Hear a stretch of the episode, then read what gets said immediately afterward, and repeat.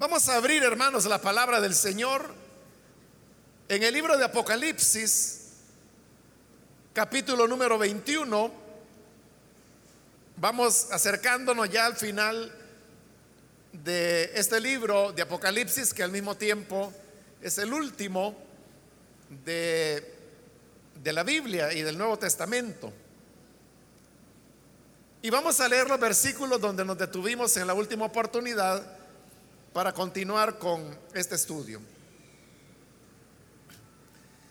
La palabra de Dios en Apocalipsis capítulo 21, versículo número 7 en adelante, nos dice, el que salga vencedor heredará todo esto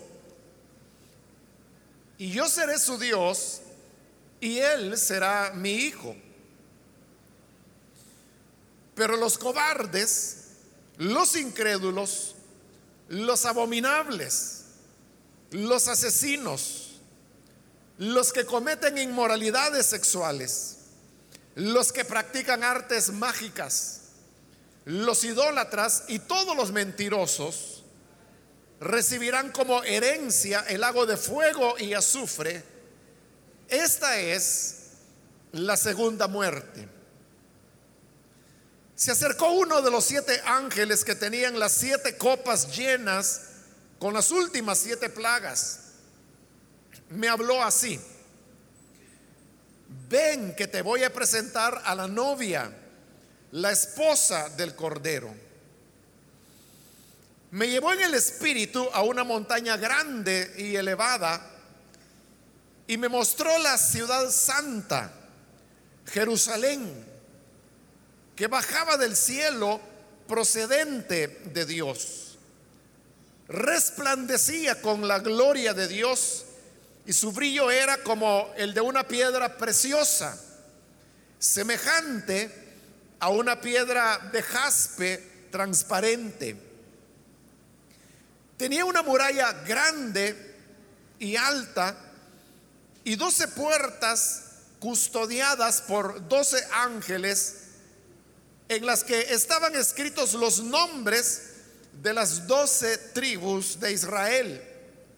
Tres puertas daban al este, tres al norte, tres al sur y tres al oeste.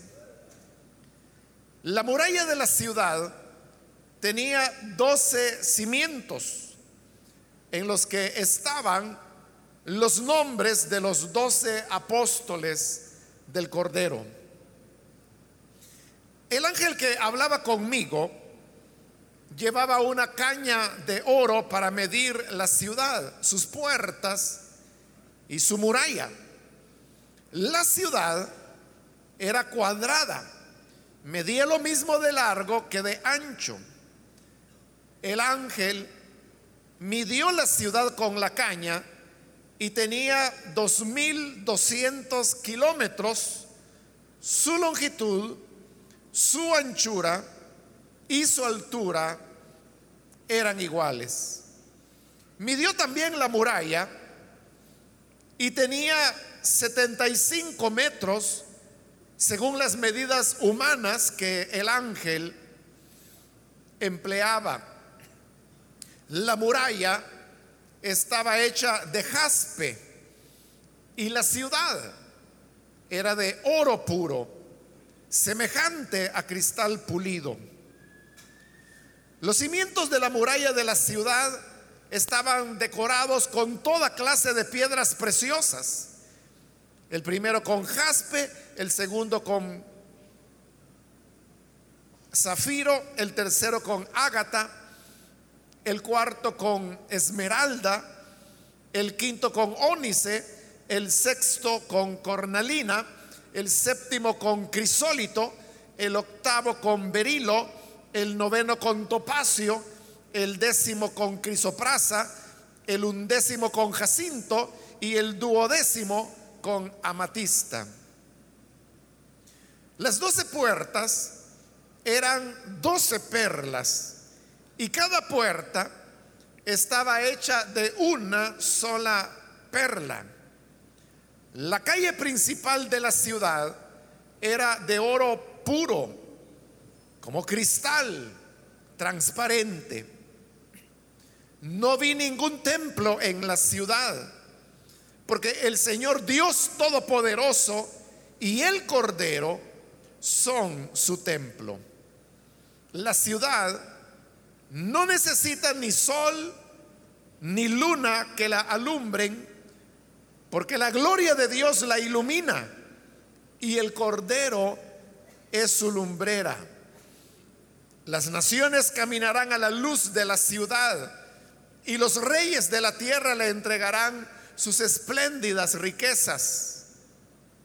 Sus puertas estarán abiertas todo el día, pues allí no habrá noche y llevarán a ella todas las riquezas y el honor de las naciones. Nunca entrará en ella nada impuro, ni los idólatras, ni los farsantes, sino solo aquellos que tienen su nombre escrito en el libro de la vida, el libro del Cordero. Hasta ahí dejamos la lectura. Pueden tomar sus asientos, por favor, hermanos.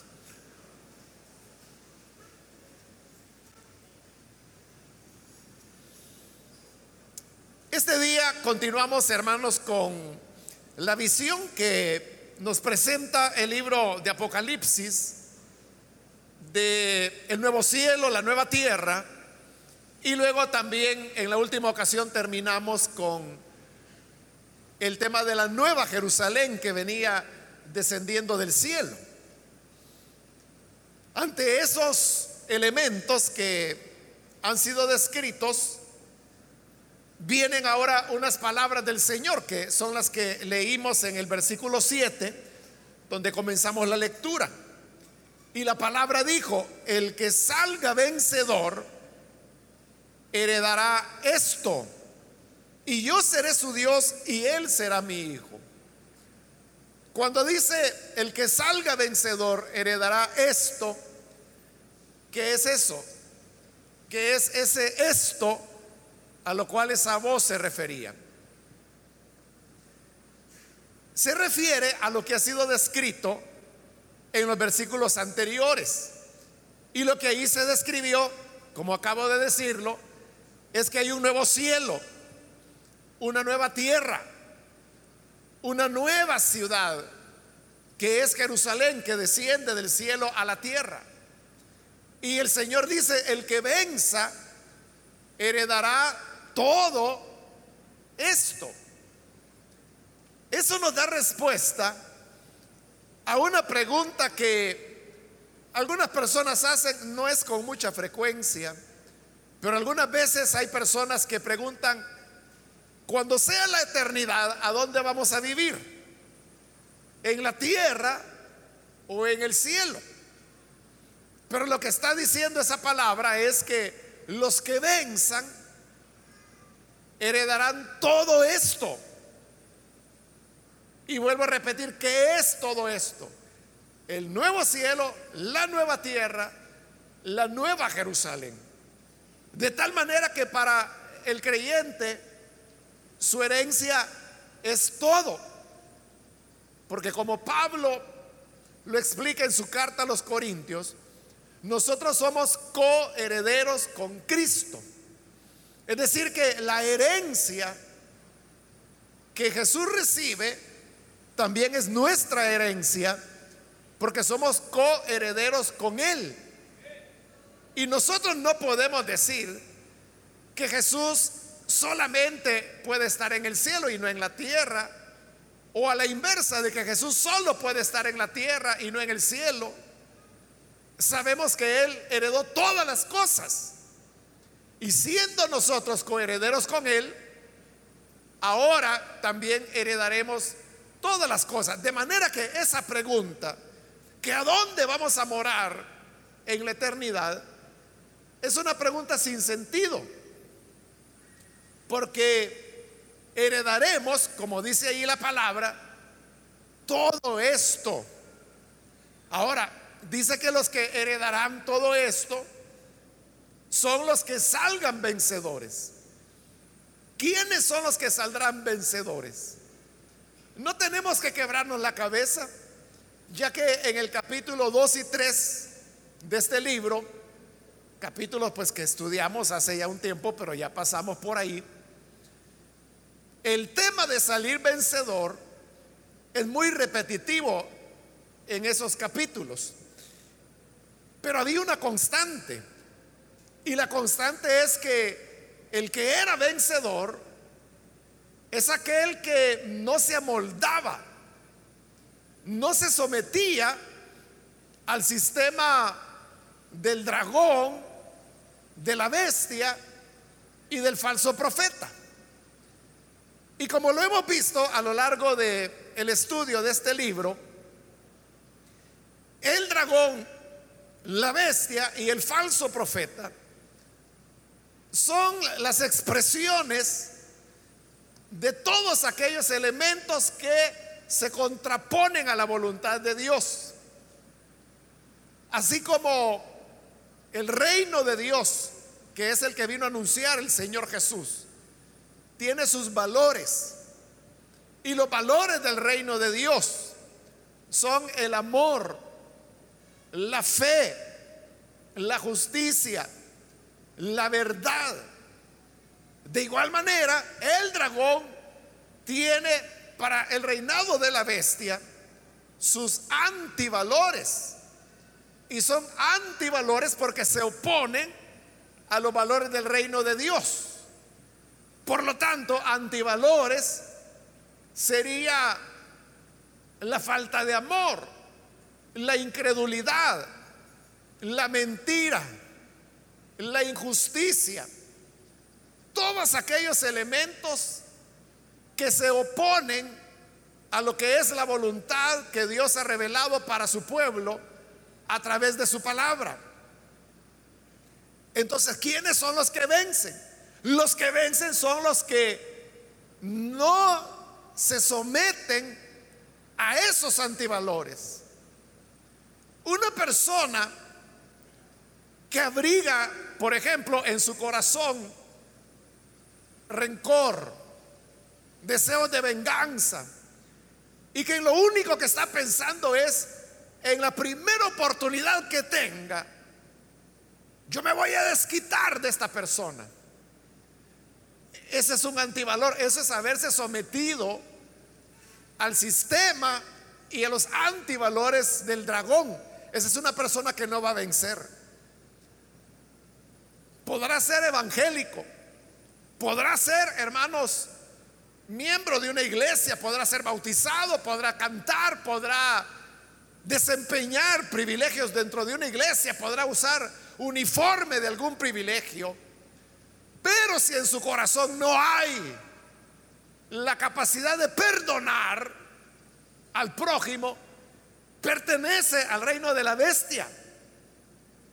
Por eso es que el Señor dijo, si no perdonan a los hombres sus ofensas, vuestro Padre tampoco perdonará vuestras ofensas. Ahí está bien claro. El que es incapaz de perdonar y acumula resentimientos, rencores, hay gente que dice, no, no, si yo ya perdoné, lo único que ya las cosas con esta persona no son iguales. Ese no es perdón. O alguien dice, no, si yo he perdonado, lo único que mejor ya no le hablo porque se dio este problema. E, ese no es perdón. A veces hay hermanos que me han dicho, Mire, yo, yo perdoné a mi esposa, quizá una situación de infidelidad. Yo ya la perdoné, pero yo no tolero verla en la casa. Entonces, ¿de qué perdón está hablando? O aquellos que dicen que han perdonado algo, pero siempre que pueden, están arrojándoselo a la cara a la persona una y otra vez, se lo están sacando todo el tiempo. Eso no es haber perdonado. Y el Señor dijo, si ustedes no perdonan a los que los han ofendido, tampoco mi Padre les perdonará. El que vence entonces es aquel que rehúsa someterse a ese sistema de amarguras, de enojo, de que yo no le hablo, de envidias, de mentiras, de engaño, de farsas, de mentira, de ofensas. Todos estos elementos son los que hacen que las personas sean derrotadas. Pero los que logren superar eso y puedan llevar en su vida las enseñanzas y el modelo que Jesús enseñó, esos son los que vencerán. Y el que salga vencedor, dice la escritura, heredará todo esto y yo seré su Dios y él será mi hijo. Note que hasta hoy el tratamiento en el libro de Apocalipsis ha sido de Dios con su pueblo, Dios con su pueblo. Pero hoy aquí cambia y es de Dios con una persona. Dice, el que resulte vencedor, seré su Dios. Y él será mi hijo. Es una relación de padre a hijo, es una relación individual. Es decir, que el vencer no es una cuestión de grupos, no es una cuestión de familias. Es una cuestión de la individualidad de la persona siendo leal a Dios en las cosas que Él nos pide. El versículo 8 continúa diciendo, pero los cobardes, los incrédulos, los abominables, los asesinos, los que cometen inmoralidades sexuales, los que practican artes mágicas, los idólatras, todos los mentirosos, recibirán como herencia el lago de fuego y azufre. Esas conductas que se describen ahí no es no es el propósito de Apocalipsis hacer una lista de pecados, sino que más bien se trata de un resumen de lo que el mismo libro de Apocalipsis ha presentado y que sería el resumen voy a decirlo así, que descalifica a las personas, las invalida de poder vencer. Por ejemplo, comienza diciendo que los cobardes van al lago de fuego y azufre. Resulta interesante que esta lista de pecados comienza con el hecho de ser cobarde, cosa que no aparece en ningún otro lugar de la Biblia. Pero ahí es donde le digo, es que no se está haciendo una lista de pecados, sino que se está haciendo un resumen de los que al final terminarán condenados. ¿Y por qué van a terminar condenados? Dice que van a terminar condenados en primer lugar porque son cobardes. Pero ahí no está hablando de cobardía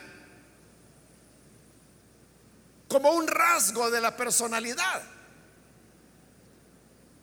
Porque hay personas que su carácter es así, su personalidad es así. Caracteriológicamente son temerosos. Es lo que comúnmente llamamos gente miedosa, que le tiene miedo a la oscuridad, que le tiene miedo a la noche, que le tiene miedo... Pero no está hablando de ese tipo de cobardía sino que recordemos el contexto. Aquí se trata de ser valientes. Se trata de negarse a recibir el sello de la bestia, que es el nombre de la bestia. Y como hemos visto en Apocalipsis, ese negarse a aceptar los antivalores del mundo conduce a las personas al martirio. Pero es de valientes el estar dispuesto a llegar al martirio, pero no negar la verdad que se ha creído. En cambio, el cobarde, el cobarde no es aquel, como le dije que en su rasgo de personalidad es así. No, él no tiene la culpa de ser así. Fue la manera como lo educaron, cómo creció sus experiencias desde niño, que lo hicieron así. Está hablando de aquellos que aman más su vida que la causa de Cristo. Y que por salvar el pellejo niegan al Señor en situaciones de persecución, niegan a Jesús para salvar su vida, pero siendo cobardes de esa manera, dice que su destino será la segunda muerte. No necesariamente, hermanos, la cobardía se va a mostrar en, en temas relacionados con el martirio. Porque gracias a Dios vivimos en un país y en una región donde a nadie lo matan por ser creyente. Pero sí puede haber personas que pueden llegar a la muerte por ser consecuentes con ese evangelio y por asumir toda la, la consecuencia, asumir toda la lo que implica ser fieles a ese evangelio. Pero le digo, no necesariamente hay que llegar a hablar de martirio. Las personas pueden ser cobardes en cosas más simples. Por ejemplo, su lugar de trabajo. Que son cobardes y les da temor decir en su lugar de trabajo que, que son creyentes. O puede ser en los negocios. O puede ser en diferentes ámbitos de la vida, pero que por alguna razón se pone en riesgo quizás cierta ventaja o cierta cierto acomodo social y entonces las personas son cobardes y niegan o lo que es peor ocultan su identidad cristiana y lo que sería aún peor la traicionan aunque no los estén matando pero quizás el hecho de ser consecuentes los puede llevar a ser odiados y ahí es donde se necesita valentía. Hace años atrás, hermanos, acá hubo un hermano que él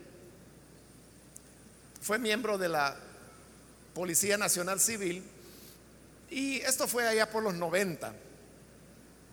Estaba nueva la Policía Nacional Civil y había eh, bueno, él trabajaba en, la sección de contra el contrabando de, drogas. Pero la cuestión era que, como usted sabe, que los que mueven droga manejan mucho dinero. Ellos habían penetrado dentro de la policía. Entonces, habían compañeros de él que eran policías, pero que realmente estaban trabajando para los narcotraficantes. Pero este hermano, él era muy valiente porque, o sea, no solamente tomaba en serio su trabajo y él logró desarticular varias bandas, dar varios golpes. Entonces comenzó el tema de que los narcotraficantes comenzaron a presionarlo a él porque sabían que él les estaba dando muchos problemas. Y claro, vino el tema del soborno ofrecerle dinero para que dejara de estarles causando problemas. Pero el hermano no fue cobarde, sino que fue fiel al hecho de ser cristiano. Y él se mantuvo en su posición. Bueno, no le voy a contar la historia, pero el final del hermano es que sus mismos compañeros, los otros policías, montaron un supuesto operativo que, o sea, como todos eran del equipo que combatían el narcotráfico, que habían identificado cierto lugar donde iba a haber droga y que entonces montaron un operativo para caerles encima. Y el hermano fue porque él tenía un nivel de jefatura dentro de ese departamento. Y fue. Y montaron el operativo. Pero era falso, no, había tal movimiento. Era algo fingido, inventado, donde sus mismos compañeros policías lo mataron. O sea, el hermano murió. Él fue asesinado. su familia tuvo que irse del país, porque fue bajo esas condiciones. Ahí tenemos un ejemplo de alguien que no fue cobarde, sino que se mantuvo en la fidelidad a Dios, porque hemos dicho que uno de los valores del reino de Dios es la verdad. Por eso es que el Señor dice, los cobardes no van a entrar. Hay personas que se acobardan, se acobardan delante de el jefe, se acobardan delante del vecino, se acobardan que en sus círculos sociales sepan que son creyentes. Como dicen, son esos creyentes, pero de la secreta. Que, que andan la Biblia forrada para que la gente no sepa que es Biblia. O no la andan simplemente. Entonces los cobardes no entrarán en el reino de los cielos. Pero aquí habla de los que se acobardaban ante la amenaza de, de, la bestia, del dragón, del falso profeta, que se traduce en la época presente, como se lo he explicado. Pero luego dice que los incrédulos tampoco van a heredar el reino, sino que van al lago que arde con fuego y azufre. Los incrédulos son aquellos que se niegan a creer, lo cual hemos visto varias veces en Apocalipsis. Cuando el Señor, por ejemplo, envía sus plagas, dice que vinieron sobre ellos tormentos, pero luego dice, ni así se arrepintieron de sus pecados ni de sus idolatrías. Es decir, fueron incrédulos. Entonces, el incrédulo que se niega a recibir la palabra de Dios, que se niega a recibir las amonestaciones o a entender los juicios que Dios envía a las personas, van al lago de fuego. Luego continúa diciendo los abominables. Esa palabra ya había aparecido en el capítulo 13 cuando se describe a la gran prostituta. Dice que tenía una copa llena con las abominaciones de la tierra. ¿De quiénes son los abominables? Los que participan de las abominaciones de la gran prostituta. ¿Y quién es la gran prostituta? Lo dijimos en su momento. Es la religión prostituida. Toda aquella expresión religiosa que no vive consistentemente lo que es el Evangelio, es una religión prostituida y puede ser evangélica. Porque hay prácticas religiosas evangélicas en donde las personas están dentro de una iglesia evangélica, pero siguen odiando, siguen aborreciendo, siguen haciendo groserías, entonces, eso es ser parte de las abominaciones de la gran ramera. No se trata de una religión en particular. La gente a veces se cuida mucho del tema eh, religioso y decir, no, no, yo a ese lugar no voy porque ese es el lugar de ídolos. No, yo no participo de nada que tenga que ver con una fiesta patronal porque esa es la gran ramera. Pero la gran ramera puede estar dentro de las iglesias evangélicas. En todos aquellos que no están viviendo el evangelio consistentemente. Esos son los abominables. Luego dice, los asesinos. Recordemos que ya en el capítulo 5 y 6 vimos cómo aparecen los jinetes. Y había un jinete que iba en un caballo rojo, el cual dice que era la muerte. Entonces los asesinos también se identifican con el sistema de el dragón y de la bestia y del falso profeta también, porque se nos dice que el falso profeta mandará a la muerte a los que no adoren a la bestia. Aquellos que quieren resolver todo por la violencia, matando, asesinando. Su destino es el lago de fuego que arde con azufre. Luego dice, los que cometen inmoralidades sexuales. También de eso se nos hizo referencia en el capítulo 13. Por eso es que la religión prostituida se le da el nombre de la gran prostituta, con la cual dice, han adulterado, han fornicado los reyes de la tierra, pero no solo los reyes han fornicado con la falsa religión, sino que lo pueden hacer muchas personas. Esos son los que cometen fornicación. Se trata aquí pues de una fornicación no tanto física, sino que se trata de la corrupción en temas de alejarse de Dios para volcarse a la religión falsa, a la gran prostituta. Luego dice, los que practican artes mágicas, porque también eso hace la gran prostituta. Dice que eh, ahí están todas las hechicerías con la falsa religión. Siempre hay mezcla de aspectos que tienen que ver con la hechicería. Y por eso se nos dice que los que practican artes mágicas también van al lago de fuego. Luego dice los idólatras. Un ídolo es todo aquello que toma el lugar de Dios.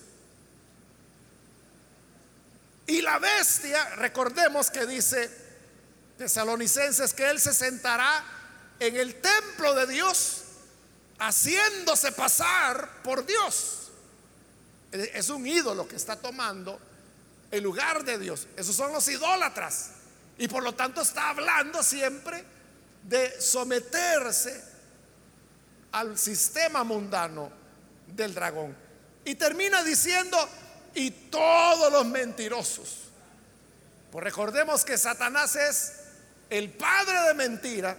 Y como dijo el Señor Jesús, cuando habla mentira, está hablando de su naturaleza, porque Él es mentiroso. La lista comienza con los cobardes y termina con los mentirosos.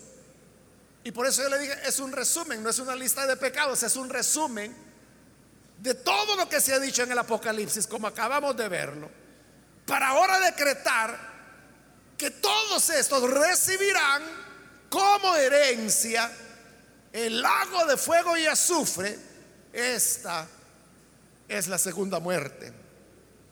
Mientras que a los que venzan heredarán el nuevo cielo, la nueva tierra la nueva Jerusalén, todos estos mentirosos y cobardes heredarán el lago de fuego y azufre, destinos diferentes. En el versículo 9 dice que se acercó uno de los siete ángeles que habían arrojado las plagas que estaban en las copas y dice, me habló así, ven que te voy a presentar a la novia, la esposa del Cordero. De igual manera que otro ángel, allá en el capítulo 13, le dijo a Juan, mira, te voy a mostrar a la gran ramera, a la religión prostituida. Hoy este ángel está diciendo, hoy te voy a mostrar a la de verdad a la esposa del Cordero, al pueblo verdaderamente del Señor. Y dice el versículo 10, me llevó en el espíritu a una montaña grande y elevada. Ahí hay una diferencia porque cuando el otro ángel le dijo que le iba a mostrar a la gran prostituta, dice que lo llevó al desierto. Pero este ángel no lo lleva al desierto, lo lleva a una montaña alta, dice, elevada.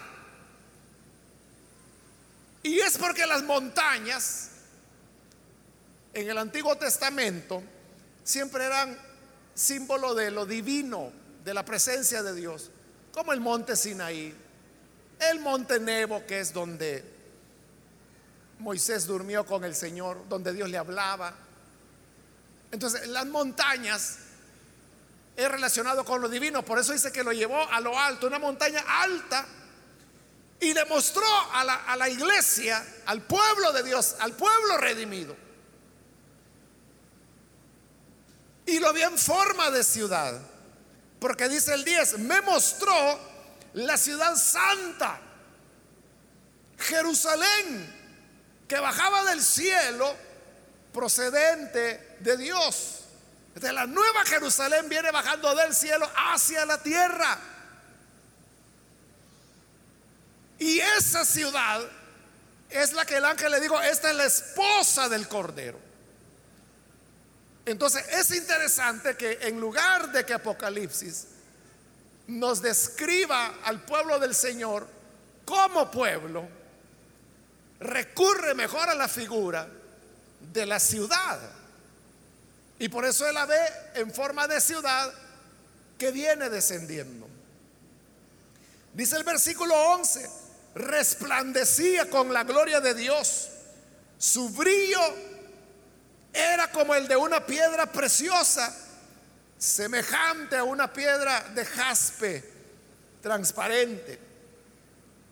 Ya habíamos encontrado al jaspe allá en el capítulo 4, cuando se nos describió el trono del Señor. Y ahora vuelve a aparecer el jaspe que caracteriza a la ciudad. Y luego vamos a ver que más adelante también se nos dice que la muralla de la ciudad era de jaspe. El jaspe en la Biblia representa la gloria de Dios, pero manifestada en su brillantez. Por eso es que ve a la ciudad en forma de piedra de jaspe, porque dice que resplandecía. Es el resplandor de la pureza, es el resplandor de la santidad, es el resplandor de la gloria de Dios, que ahora está en el pueblo que el Señor redimió. Dice el versículo 12, tenía una muralla grande y alta y doce puertas custodiadas por doce ángeles en las que estaban escritos los nombres de las doce tribus de Israel. Es decir, que esta es una ciudad, en primer lugar, que tiene muralla, y eso habla de protección, porque para eso se hacían las murallas, pero también habla de unidad. Porque todos los que están dentro de la muralla están unidos por los muros que los rodean.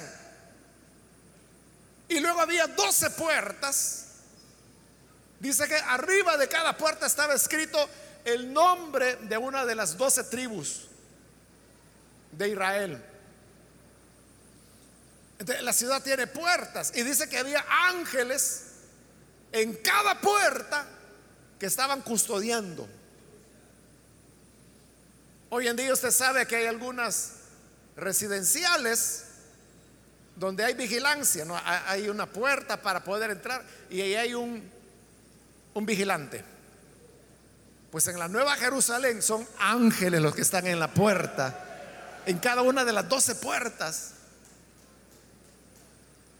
de la ciudad santa de Jerusalén. Y dice el versículo 13, tres puertas daban al este, tres al norte, tres al sur, tres al oeste.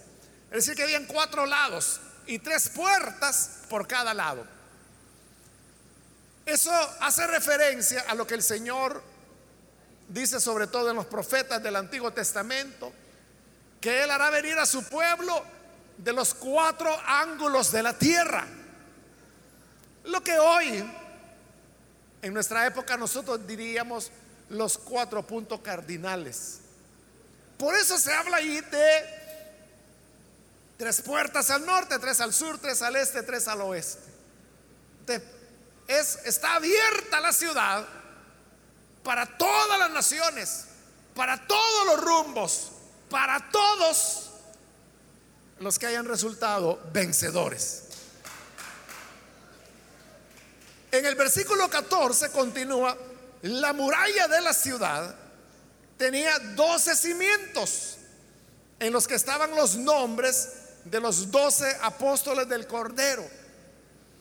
Entonces vea, en las puertas están los nombres de las 12 tribus de Israel.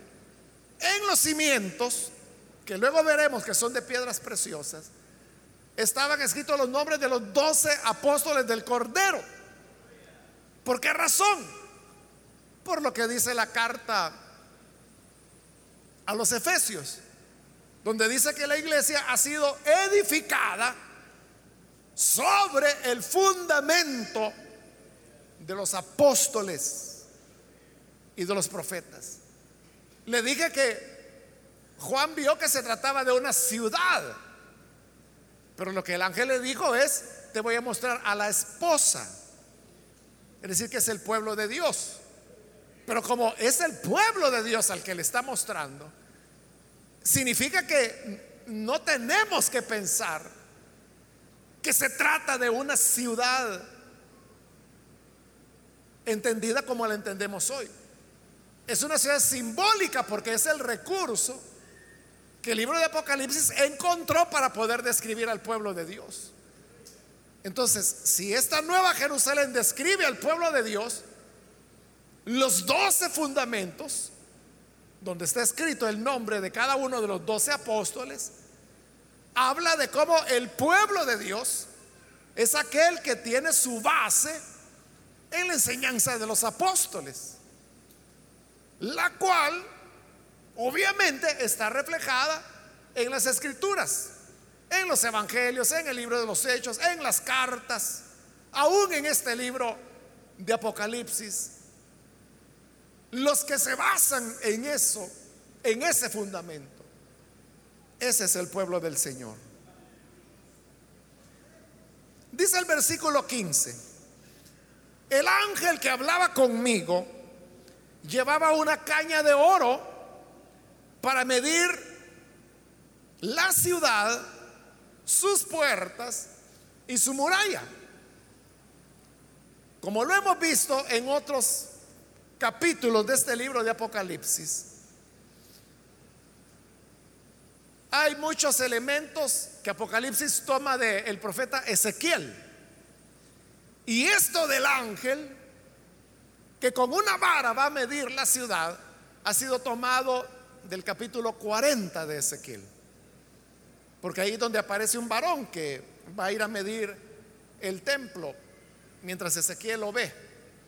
Pero aquí es Juan de Patmos quien ve el ángel que tiene una caña y dice que con ella va a ir a medir la ciudad, sus puertas y su muralla. Dice el versículo 16, la ciudad era cuadrada en este momento dice que es cuadrada, pero luego vamos a ver que realmente es cúbica. Pero dice, la ciudad era cuadrada, medía lo mismo de largo que de ancho. El ángel midió la ciudad con la caña y tenía dos mil doscientos kilómetros. Su longitud, su anchura y su altura eran iguales. Ahí es donde se forma el cubo. Porque dice que altura, anchura y longitud son iguales. Este, eran 2.200 kilómetros de largo, 2.200 kilómetros de ancho y 2.200 kilómetros de altura. Obviamente, hermanos, que todo esto es de carácter simbólico. Porque de otra manera piensa en esto. La caña que tenía el ángel, que probablemente, pongamos que tenía dos metros de largo, ¿cuánto tiempo le hubiera tomado al ángel andar midiendo 2.200 kilómetros de largo, luego de ancho, luego de altura? Todavía estuviera midiendo el pobre. Entonces, todo es un lenguaje simbólico, pero, pero ¿qué simboliza? En primer lugar, las dimensiones fantásticas, ¿no? Porque no hay, no hay, hermanos, una ciudad de 2.200 kilómetros de largo. 2.200 kilómetros de largo sería aproximadamente, por ejemplo, de aquí, de San Salvador, a Los Ángeles, California. Quizá un poco más todavía al norte. Imagínense una ciudad que comience aquí y que atraviesa El Salvador, Guatemala, todo México, que es gigantesco, y parte de los Estados Unidos. O sea, no hay ciudad así en el mundo. Es, es excesivamente grande. Y luego viene el tema de la altura, 2.200 kilómetros de altura. Hermano, la atmósfera que nosotros tenemos sobre nuestras cabezas llega a 8 kilómetros de altura. A partir de los 8 mil metros hacia arriba, ya el ser humano no puede vivir, ya no hay oxígeno. Entonces hay aviones que pueden levantarse más que eso, pero ya llevan sus mascarillas de oxígeno, cabinas presurizadas para que el ser humano pueda vivir. 8 kilómetros de altura. Y está hablando de 2.200 kilómetros de altura. físicamente, eso es imposible. O sea, el planeta Tierra no podría sostener un cubo de esa magnitud. No podría. Por lo tanto, se trata de algo simbólico. Pero, ¿qué es el símbolo? El símbolo es que es algo grandioso. La ciudad se presenta como muy grande, pero para hablar de su gloria, para simbolizar su grandeza, pero no grandeza física, sino que su grandeza de gloria. Por lo tanto, no hay que tomarlo literalmente. Pero luego hemos visto que también es un cubo. Y ese es un simbolismo importante.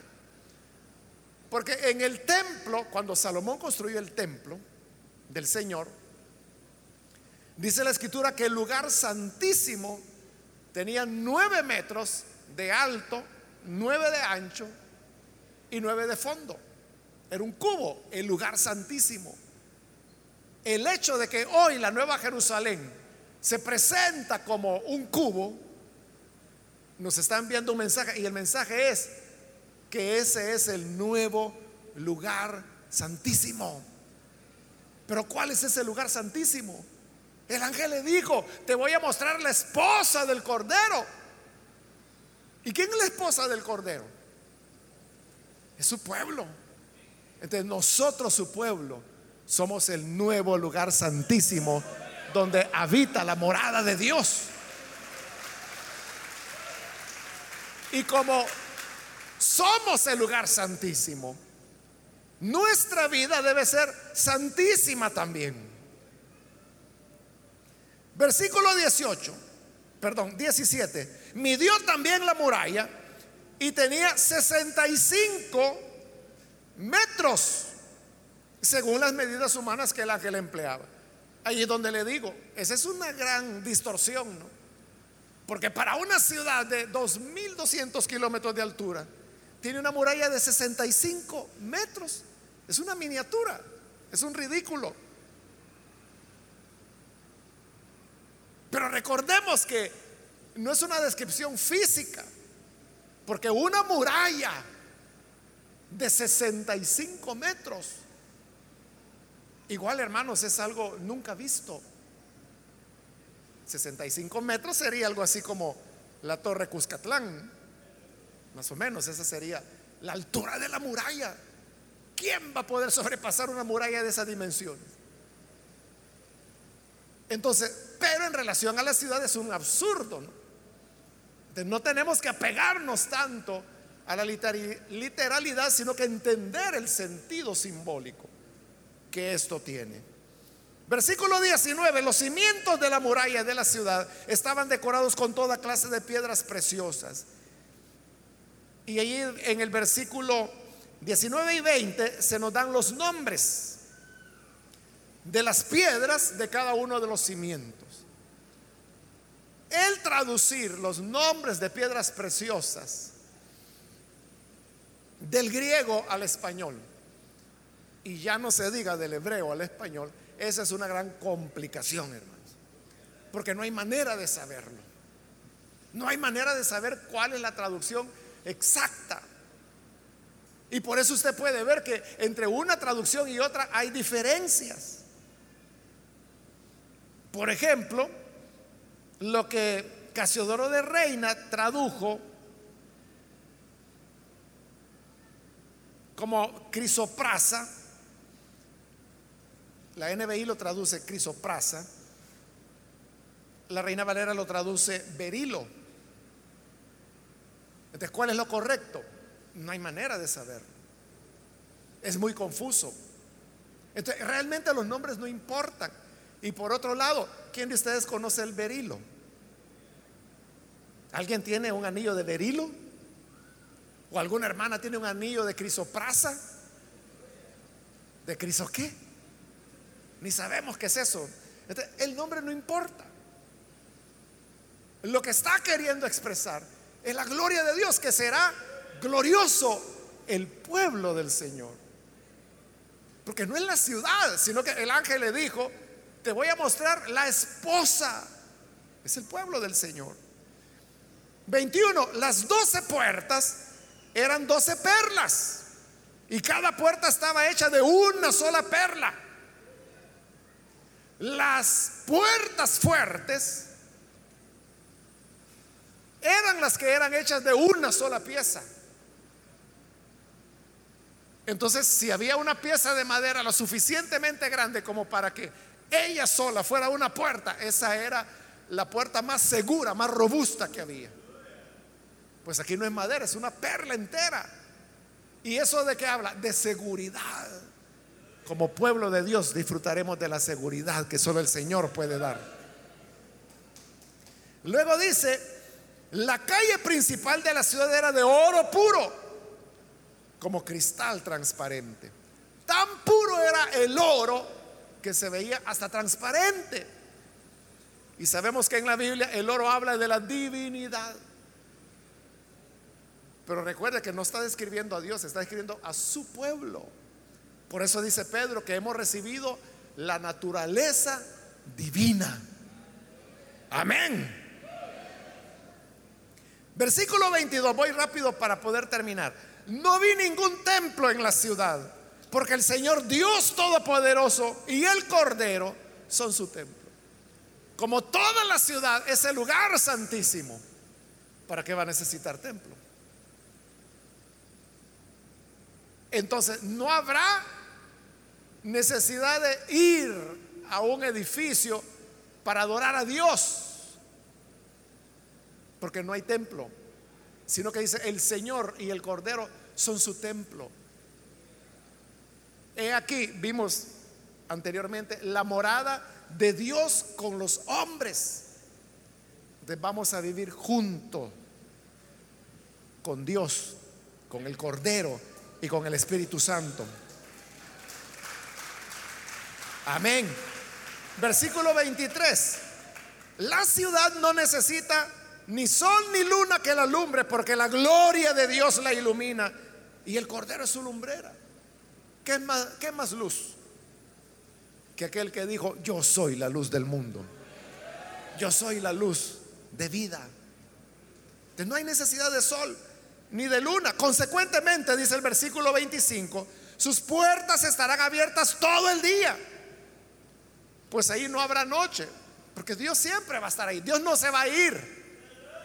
Su gloria, su luz, siempre iluminará a su pueblo. Pero eso de que las puertas siempre estarán abiertas, habla de seguridad. Hermanos, ¿quién de nosotros dormiríamos con la puerta abierta de la casa? Bueno, puede dormirse, pero el día siguiente va a amanecer en el suelo, que hasta la cama le sacaron y ni cuenta se dio. Pero ahí no hay problema, la puerta puede quedar abierta. Y de hecho, dice que nunca se van a cerrar. Porque ya no habrá peligros a los cuales temer. 26. Llevarán a ella todas las riquezas y el honor de las naciones.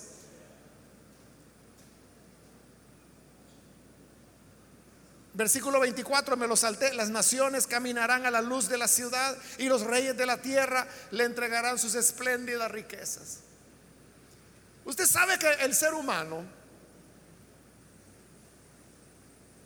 ha avanzado mucho en conocimiento, conocimiento científico, conocimiento artístico. El ser humano ha sido capaz de crear obras artísticas maravillosas en todos los campos, en la música, en la literatura, en pintura, en estatuas, eh, en logros arquitectónicos. Toda esa riqueza que el ser humano ha logrado desarrollar no es algo que se va a perder para siempre, sino que dice que todas esas riquezas serán llevadas a la nueva Jerusalén.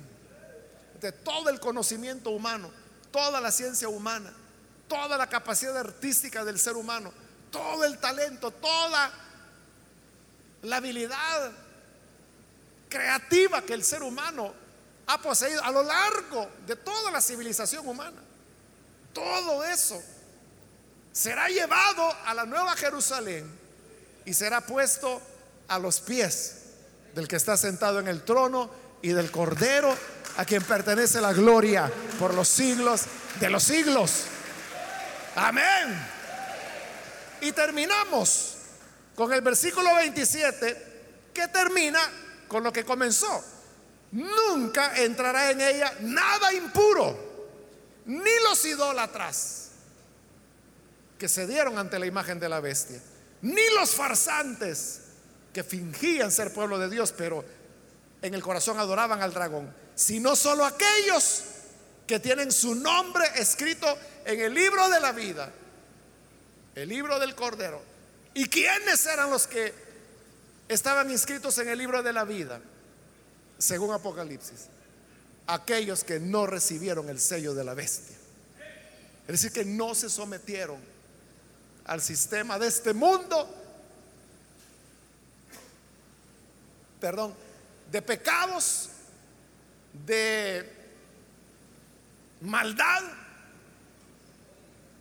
de venganzas, de odios, de envidias, de adulterios, de idolatrías, de hechicerías, sino aquellos que se mantuvieron en pureza para la gloria de Dios. Vamos a cerrar nuestros ojos y vamos a inclinar nuestro rostro. Padre, gracias te damos por cada persona que está aquí en este lugar, como también aquellos que a través de los medios de comunicación abren su corazón y están haciendo esta oración de arrepentimiento para recibirte a ti como Salvador, como el que nos perdona, el que nos libra de todo mal. Gracias Señor, pues tú eres maravilloso, haces cosas increíbles en nuestra vida y por eso hoy te rendimos alabanza y adoración. Quédate con cada persona y ayúdanos a todos como pueblo tuyo a poder resplandecer, a poder ser como esa ciudad brillante, resplandeciente como jaspe, y así como ese oro que de su pureza es transparente que nuestras vidas también estén dotadas de sinceridad, pureza, santidad, transparencia delante de ti. Por Jesús nuestro Señor lo pedimos. Amén. Amén. Amén.